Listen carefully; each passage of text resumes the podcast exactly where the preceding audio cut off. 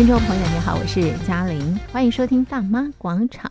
今天在广场当中，我们进行的是广场政治趴。我们来关心啊，最近发生的新闻。好，我们关心三则新闻，一则呢就是乌俄战争啊，开打一年了，这一年来啊，给大家什么样的启示？那么带来什么样的影响？另外啊，关心的是啊，四方安全对话。那么为什么聚焦在中俄的威胁？还有呢，我们要关心的是中共二中全会机构改革会带来什么样的影响？我们邀请的来宾是国家政策研究基金会研究员李振修，李研究员你好。主持人，各位听众朋友，大家好。好，我们今天首先关心的是乌俄战争哦，这个开打已经满一周年，这一年来哦，造成什么样的这个损失跟影响？哎，确实，这个俄罗斯入侵乌克兰刚好满了一周年。嗯嗯。那这当然了，因为这个这场战役哦，可以说是二次大战以来，嗯，影响全球程度跟范围最广、最深的一个战，嗯。嗯战事对，没有一个国家幸免啊。对，尤其是好不容易大家慢慢从这个新冠疫情脱离的时候，嗯，谁知道去年普京突然下令攻打乌克兰，对，反而使得好不容易慢慢好复苏、慢慢走出这个疫情阴霾的各国，又陷入了战争的恐慌。嗯哼哼，是。那这当然，俄乌战争所带来的影响，哈，有因为过去。全球化的因素，嗯，所以这个影响不只止，不仅止于俄乌两国，嗯，或是欧洲，嗯，这个它影响层面，经济、能源、粮食等等这些层面哦，已经扩张到扩展到全世界。相信各位听众朋友在去年应该感受到，嗯，通货膨胀的压力。是。哦，到现在也感受得到，对啊，然后经济 低迷不振的压力。是。还有大家知道这个薪水，嗯，甚至于失业是。的这样的彷徨，嗯嗯，对未来无法有一个很明确的展望的这样的一个忧心呐，所以这次的俄乌战争哦，其实大家要从更广度的角度来看，嗯哼，那我可以提出大概四个面向了，是，那大概就是第一个就是俄罗斯的无能，嗯，怎么说无能？因为大家以为刚开始开战的时候，大家以为以两国哦，俄乌两国的军事悬殊，嗯，哦，跟这个动动员，俄罗斯很快就会拿下乌国，而很快就攻下这个乌国首都基辅。就谁知道，在乌国人民团结抗敌的这样的一个意志之下，他们能够撑到一年。那可想见，可可可想而知，在俄罗斯。在事前的军事准备，跟这个规划，甚至于对于情势、周边情势、地缘政治的一个评估，其实是完全完全失败的。嗯，那再过来，当然就是乌克兰的韧性。嗯，因为这个韧性哈，凸显了我虽然军事力量不足以对抗，但是因为有坚韧的人民的团结，是，所以使得。乌国不会轻易投降，嗯，甚至于让俄罗斯军队吃尽了苦头，嗯，伤亡惨重，是。然后，当然大家都知道，或许听众朋友也可能没有办法获知这样的消息，嗯，因为在俄罗斯境内，其实有慢慢的越来越多的人走出来，尤其是年轻人，开始高呼反战，嗯，要求普京政府，嗯，把军队撤回来，嗯，因为伤亡的。不仅是自己的家人，对。同胞朋友，嗯，甚至于所被侵略的乌国，有很多是他们的自己的亲朋好友。嗯，那这种情况之下，反战的激情跟情绪其实会越来越高涨，其实会越来越高涨。那当然，再过来就是所谓西方西方国家的团结。这一次大家看到喽，俄罗斯入侵乌克兰之后，嗯，北约。曾经被法国总统，嗯，这个说是已经恼死的北约组织，嗯，突然间复活，嗯，他们在美国的带领之下，很快的集结起来，团结一致，成为乌克兰的最好最好的后盾，而且源源不绝的提供乌克兰军事、经济还有各方面的援助，就因为有这些西方国家的团结，所以使得俄罗斯的轨迹、俄罗斯的入侵计划瞬间化为乌有。而且，如果能够撑下去的话，坦白讲，这个战场战事呢，很有可能在俄罗斯匆忙撤军的情况之下结束。当然，乌克兰很难全面反攻了，嗯、因为以两国的这个军事力量来看，悬殊太大。对，可是至少他可以，因为借由这样长时间的抵抗，让俄罗斯不得不决定撤回自己的军队。那当然，最后就是我们刚刚提到的，嗯，全球经济的脆弱性是为何？因为大家知道，俄罗斯、乌克兰是世界的粮仓，嗯，他们每年过去在战争前向世界各国输出了多少的粮食，嗯，而且俄罗斯更是世界的油气出口大国。欧洲国家也知道，我相信各位听众朋友应该也知道，中国大陆历年来在向俄罗斯购买了很多的原油或是天然气，包括去年，因为趁着俄罗斯被各国抵制的情况之下，他也大肆的采购了嘛。可是因为战争爆发，所以使得各全球的农产品或是油气价格高涨。那高涨当然会连带带来什么通膨嘛。所以各位会觉得说，明明赚一样的薪水。为什么荷包感觉到越来越薄？嗯、哦，那口袋呢越来越浅？那这当然都是很多的联动影响了，联动影响。而且更重要的是啊，因为这样的通膨激起了各国这个贸易保护色彩又重新的恢复。嗯，为什么？因为各国要保护自己，是不管是保护自己的基础农业、基础产业，嗯、或是要维持一个最基本的。油电价格，因为你油电高涨太多，是人民吃不消啊！啊，吃不消的情况之下会怎么办？吃不消的情况之下，要不然就少用电，要不然就是经济遭受再次创受创嘛，嗯、再次受创嘛。英国政府都去年底都不得不祭出这个油电价格动涨的这样的措施啊，嗯，因为他知道如果任由这样的。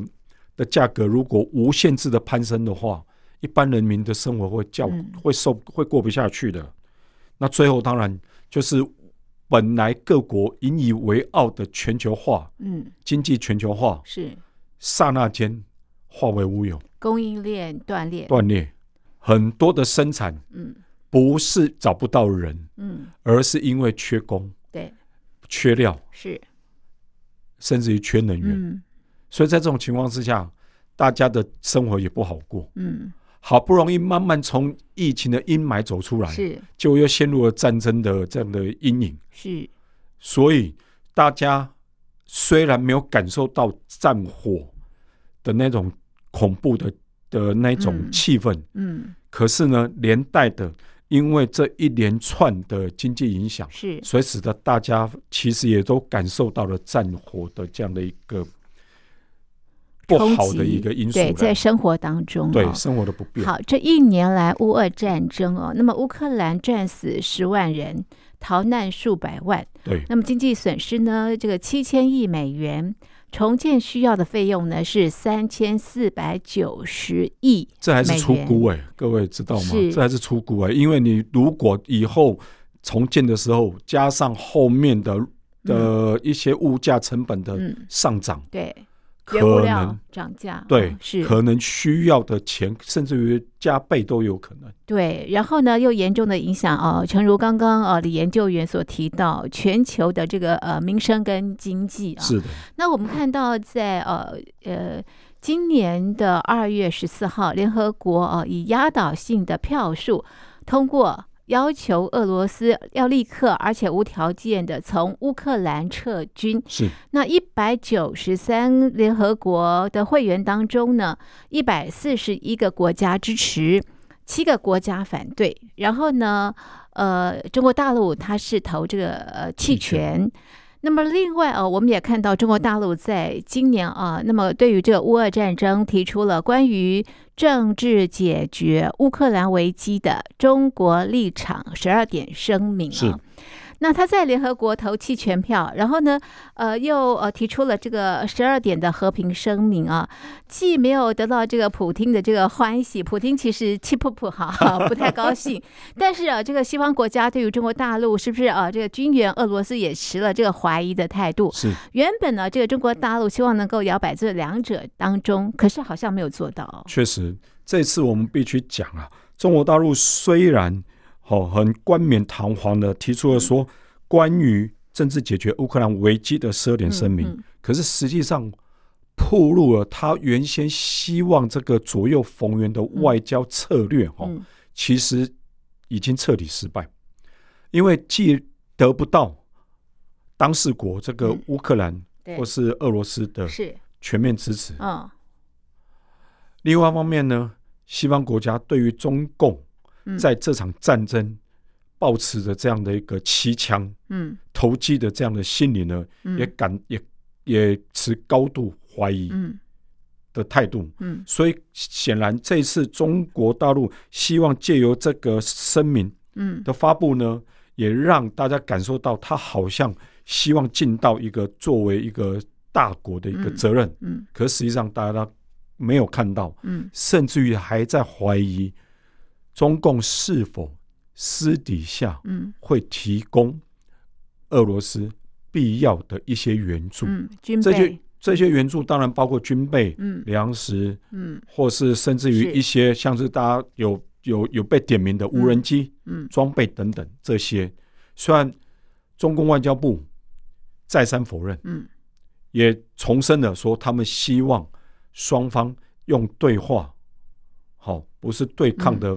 方式来尽快的解决这个冲突，军事冲突。可是不要忘记，从去年二月二十四战争爆发以来，中国大陆对于俄罗斯入侵他国、侵犯他国领土、杀害他国人民的这样的做法，从未提出很公开、很正式的谴责。那这种情况之下，你如何这样的声明？你如何能够取信于其他国家？嗯嗯、尤其是现在据报道，习近平很有可能会在四月份访问俄罗斯，俄罗斯跟普京见面。是，那你见面到底是？王毅已经先去了嘛？对啊，嗯、那你见面是真的想当面要求普京撤军吗？啊、哈还是要再重申中俄？毫无上限的兄弟，对对不对？对啊，兄弟情谊毫不封顶。对，那这种情况之下，你如何要求，或是如何希望其他国家会欢迎你这十二点声明呢？是，尤其这十二点声明，大家知道哦，其实大家只是不讲，可是实际上就是中共自打嘴巴的一个声明。怎么说？怎么说？首先，他就说要求。各国领土跟主权完整都应得到尊重。嗯，他是这样的一个声明。嗯，因为中国大陆他认为说，各国的领土跟主权的完整是不得侵犯。嗯，也受到联合国宪章的保护。嗯，没有错。是。然而，乌克兰遭受这个俄罗斯无情的攻击、入侵的时候。等于乌克兰的领土跟主权遭受破坏，没错。那为何中共至今仍对这样的事情依然保持沉默？是没有谴责俄罗斯啊？对啊，你至少至少你要谴责俄罗斯去侵犯了他国的主权跟领土吧？是，嗯，你光这一点就很难让其他国家嗯认为说你确实好是真的在遵循这个联合国宪章是。就觉得你在玩两手策略，对啊。然后其次，嗯，你一直说我是中立的，嗯嗯，好，而且一年来多，嗯，一年多来都一直觉得说啊，我没有帮助，呃，这个俄罗斯啊，嗯，我只是说希望两国能够停战，嗯，可是你从未谴责俄罗斯的侵略行为，嗯，那难道你是私底或是暗地，嗯，认同这样的一个？侵略他国的这样的一个非法行为吗？嗯，或者这种战争行为吗？嗯，那如果不是，那你为何不敢？至今仍然不敢公开谴责，甚至于你王毅今年这个到莫莫斯科访问的时候，就安排这个习近平这个访问行程的时候，为何也不公开要求俄罗斯应该思考什么时候停火、嗯、撤军？嗯，好，跟乌克兰进行对话呢？是，所以在这种情况之下，你如何让其他国家真的会相信你说你这个十二点声明，嗯，是真心诚意的，嗯，而不是想借由这样的一个外交声明来帮普丁找退路，嗯嗯，是不是？那这种情况之下，才会让大家觉得说你你的这样的声明基本上，哦，基本上是在袒护俄罗斯的侵略行为。没有错。好，在乌俄战争的这个整个过程当中，虽然说焦点都在这个俄罗斯跟这个乌克兰啊，可是呢，其实西方国家啊也非常关注这个中国大陆，担心他对这个呃南海或者是呃东海啊的这个威胁啊。确实啦，因为吼、哦、从这一次四方安全对话嗯的焦点来看，嗯、我们其实很清楚的。的的看到说，嗯，虽然这四个国家哦，美国、嗯，印度、对，澳洲跟日本嘛，哦，他们的外长在印度举行了这样的会议，对 G 团体峰会嘛，峰会，然后他们顺道对也举办了这样的一个四方安全对话。对，他们虽然好，还是将焦点放在俄乌战争，然后谴责俄罗斯，也希望俄罗斯尽快撤军等等。可是实际上这样的。情况以外呢，嗯，他们依然有讲到说，对于中国大陆在大陆周边的军事化行动深感忧心。嗯哼，那何谓军事化行动？当然就包括他们针对于这个东海、在台海，嗯，还有南海，嗯的军事化作为。嗯哼，哦，是大家看到了吗？自习近平上台以来，在南海，嗯、他虽然一再向各国保证，嗯、他不会将南海军事化，嗯嗯、可是这几年来的作为完全自打嘴巴，嗯，常常有民兵船啊，对，经过，而且他把或者是海警船很多，嗯、尤其是无人岛或是人造礁，嗯，延长了这个。机场跑道，嗯，或是加加强的军事化设施，嗯，工程等等，嗯，那这些难道不是军事化吗？嗯，不是军不是军事化南海了吗？是，那不是提高了跟其他国家冲突的这样的危机吗？所以这也是为什么这个四方对话会对中国大陆在周边这个军事威胁，对周边国家军事威胁的忧心呐，而且强烈表达。支持印太地区的自由、法治、主权跟领土完整。嗯，而且他们也强调反对任何国家片面改变现状。是，嗯，简单的讲，现在在印太国家，嗯，有哪一个国家，嗯，会意图以武力、以军事力量来改变现状？很明显，大家都知道，他们提到的就是中国大陆。嗯。嗯所以这次四方安全对话，虽然表面还是在谴责俄罗斯，俄罗斯是，而且警告俄罗斯不得轻易动用核武，在乌克兰境内啊，对，是。可是实际上，他们真正的关注的焦点，嗯，还是放在嗯中国大陆嗯的军事扩张，嗯哼，是。那这一点其实不只是四方对话，包括中华民国。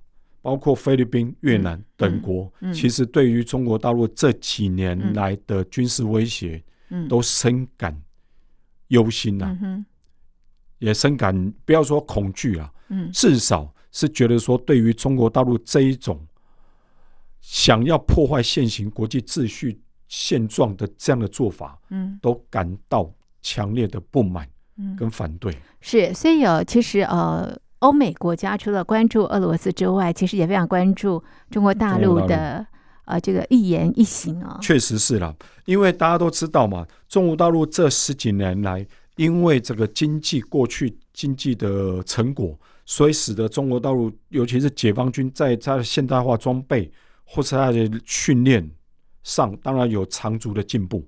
可是这样的进步，按理说是应该作为维护自己国家安全为主。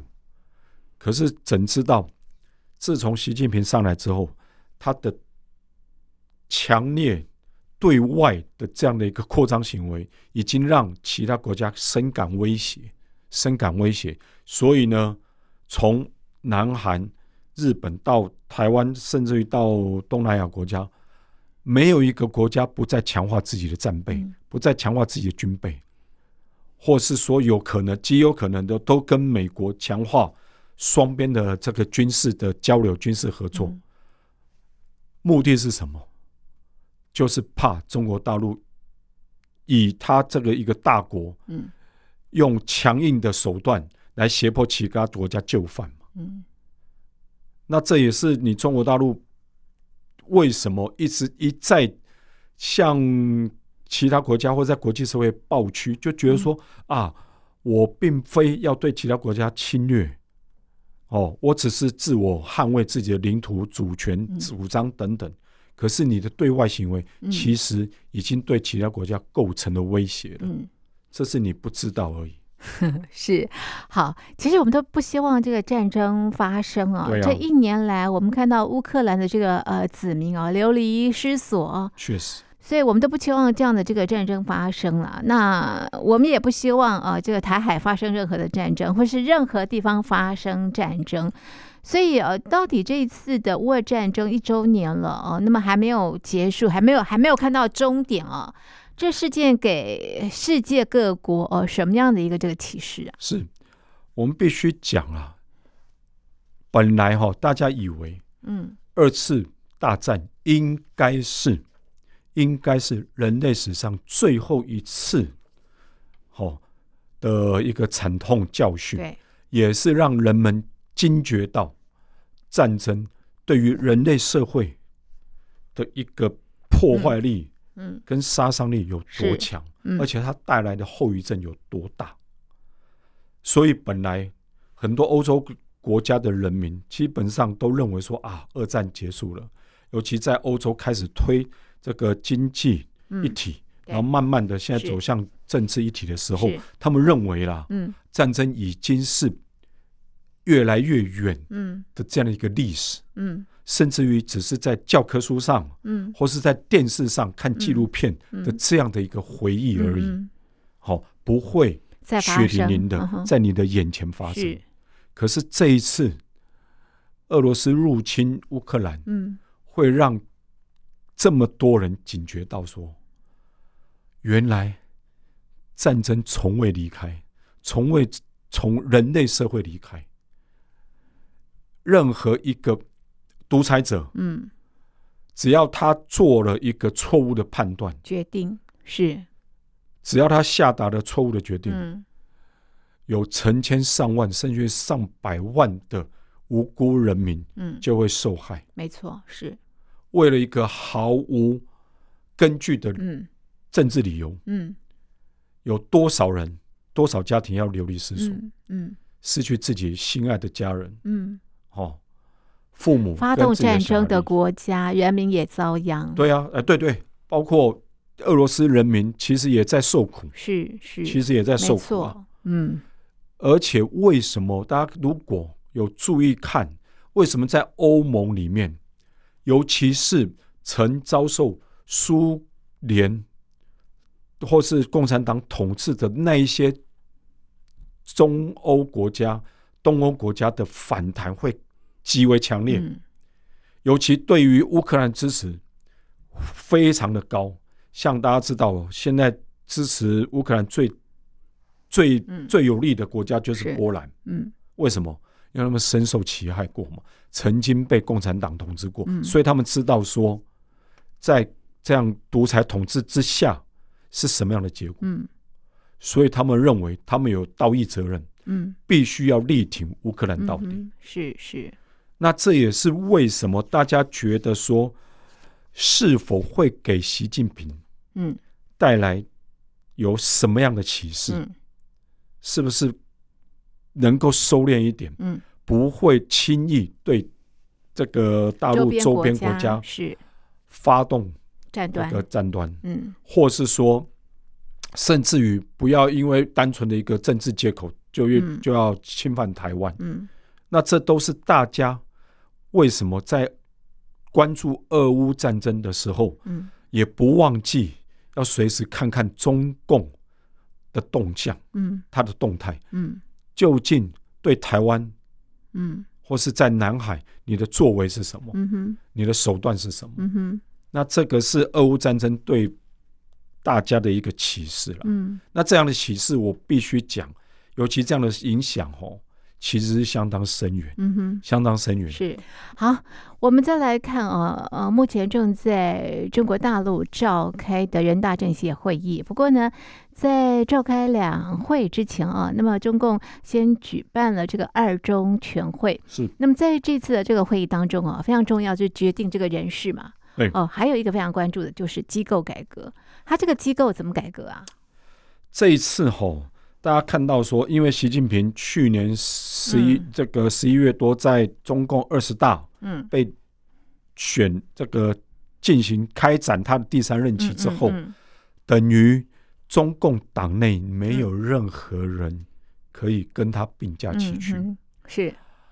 不仅未来五年，甚至于未来的十年，嗯，都看不到嗯。有接班人的身影出现。嗯、是。那在这种情况之下，大家。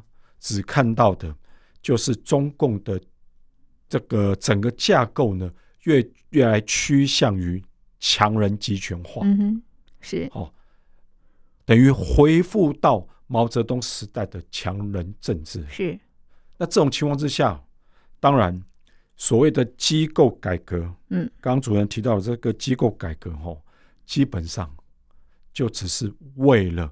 习近平一人服务的准备而已。嗯哼哼，是讲好听，是期望这个让机构的这个效用、嗯、效率能够提高。嗯，好、哦，扁平化。嗯，然后让这个中央的指令能够很快下达到地方，嗯、然后让全国人民知道。嗯，可是实际上从这个机构改革嗯的走向来看，嗯、基本上大家只看到。四个字：强党，嗯，弱政，嗯，政府的功能弱化了。对，换句话说，党的权力，党的权力越来越膨胀，是越来越膨胀。是，而本来应该是作为国家机关的政府，嗯，它的功能，嗯，反而。逐渐萎缩，嗯哼，是这个其实是一个相当反民主的做法。嗯，好比方说以前应该是国务院的工作，对，现在国务院可能就只是跑跑腿，等于执行单位了。是，现在的他没有办法做任何的决定。对，大家知道吗？李克强前两天才做完他的最后一次的工作报告，政府工作报告。对，嗯，他即将走向，他是史上啊最弱的总理。对。本来哦，大家在他李克强情何以堪、啊、是他十年前上来的时候，李克强经济学。对，当时大家认为说他曾经拿到北大的经济学博士，嗯、而且以他过往的作为，他认为说，在当时就二零一二年开始的时候，大家认为说，当时在李克强的主政之下，嗯，嗯中国经济应该会继续的蓬勃发展，嗯，嗯。怎知道政还是敌不过党。嗯，在习近平。对啊，对，应该说 敌不过习，是。敌不过习一个人，是。所以在这种情况之下，所以他的李克强经济学也没办法落实。对，所以呢，他号称是中共建政以来学历最高的总理。啊，但是实力就是说实权，嗯，掌权最小的总理，发挥不了功能。对。因为所有的决策都被习近平一把抓，嗯嗯，嗯，所以在这种情况之下，纵使他有再好、再宏观的经济发展政策，嗯、都必须屈服于习近平的意识形态之下。嗯，嗯，是。所以在这样的情况之下，削弱了政府的功能，嗯，其实就等于违反了民主原则。嗯，因为按理说。政府机构才是他必须要是一个国家是最正统的，没错。好处理政务是的最重要功能，那当然最重要机关。嗯、结果所有的权利都被习近平一把抓，一抓一把抓，全部收回去嗯。嗯，然后呢，进行机构改革，对，机构也没有权利了，也变没权利啊。而且这种机构想要改革，改革的结果是什么？全部听命于习近平、嗯，或者听党的。对，嗯、大家看到嘛？去年哈、哦嗯、所选出的七位常委。除了习以外，其他六个大家都讲都是他什么？习家军，习家军呢？是习家班嘛？是都听命于他一个人。对，获选的原因就是很忠诚。对，忠诚习近平，忠诚忠诚于习近平，是，并不是忠诚于中华人民共和国，并不是哦，并不是，忠诚于习一个人。对，那这种情况之下，是各位，习再怎么聪明，嗯，习个人再怎么努力，好。一个人有办法管理所有的事情吗？嗯，如果一个人有办法管理所有事情，那为何政府要分层？为什么要分这么多机构？嗯，为何？嗯，全部习近平一个人拍板定案就好了。是。那难道其他国家，好比说美国，大家都知道，美国为什么要有三权？嗯，为什么美国这个联邦政府它下面有划设不同的机构？嗯，因为总统他一个人他没办法管理所有事情。是。他也没有，所以才会有各司其职嘛。对啊，那这种情况之下，结果习近平把所有权力放在自己手上，那这种情况之下是什么？未来的中国大陆的发展只会越来越糟。是，因为习一个人不可能包办所有的事情。嗯嗯，而且每个人下面的人因为怕触怒龙颜，嗯。所以每个人都在等习近平下命令，嗯，也不敢说话，对，都是听话，都听话的。是。那这种情况之下，任何有志于，或是说有任何远见的有志者，其实都心灰意冷的，嗯，要不然就离开政府。是，现在团派裸退了，对啊，所以呃，一个时代的结束了，在团派。而且我必须讲了，习近平这样的一把抓哦，其实就违背了邓小平当时，嗯，他希望逐步推动政治改革的这样的一个初衷。是，因为最初他希望的政治改革，我坦白讲，这里的政治改革当然不不不是所谓的民主化，嗯，并不是把政治权力下放给一般老百姓，嗯，他的政治改革就是所谓他的一个制度改革，嗯，希望慢慢的把。党的色彩慢慢降低，而且权力慢慢的下放到政府机关，嗯，嗯，哦，政府机关各司其职，嗯嗯。可是习近平这样的做法，其实就跟邓小平当时所想的背道而驰，不一样。其实回归到毛泽东时代，是。强人政治的，嗯，的的这样的阴影嘛，嗯，嗯，所以这种强人政治下，大家都知道啊，尤其老一辈的听众朋友，你们应该都。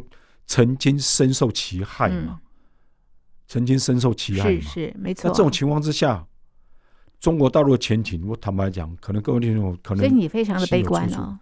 其实大家都会感到非常悲观，是是，因为没有一个国家有办法完全听命于一个嗯一个人呐、啊，是是，是不是？尤其现在事物多繁杂啊，嗯嗯，怎么可能一个人说他了解所有的事情？经济、政治、外交、内政，嗯，福利，嗯，什么都厉害，什么都懂，嗯，那、嗯啊、如果什么都懂，那大学，大家为什么要念大学啊？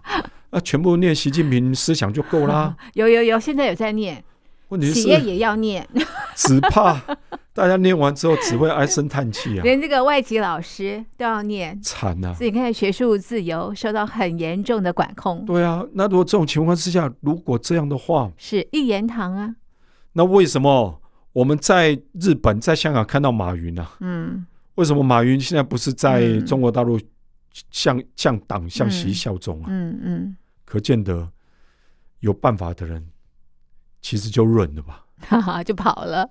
嗯、是好，现在这个两会还在啊，这个开会当中了哦。那呃，比较明显的就是看到这个机构改革，未来呢就党大政小哦。所以，收机旁的听众朋友，如果你对这个议题有什么样的观察或想法，也欢迎大家来信跟我们交流。那么今天我们的节目呢就进行到这里，非常谢谢听众朋友的收听，也谢谢李研究员您的分析，谢谢您，谢谢主持人，谢谢各位听众朋友。